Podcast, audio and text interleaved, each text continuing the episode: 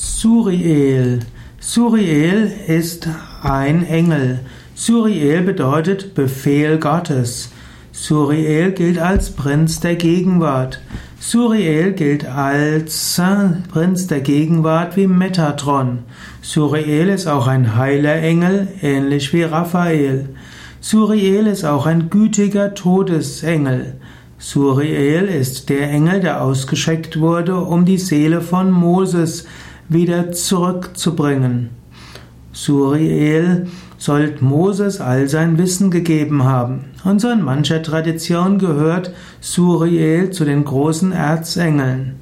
Und in anderen Engelstraditionen gilt Suriel zu den sieben Engeln in der Hierarchie der Ursprungsmächte.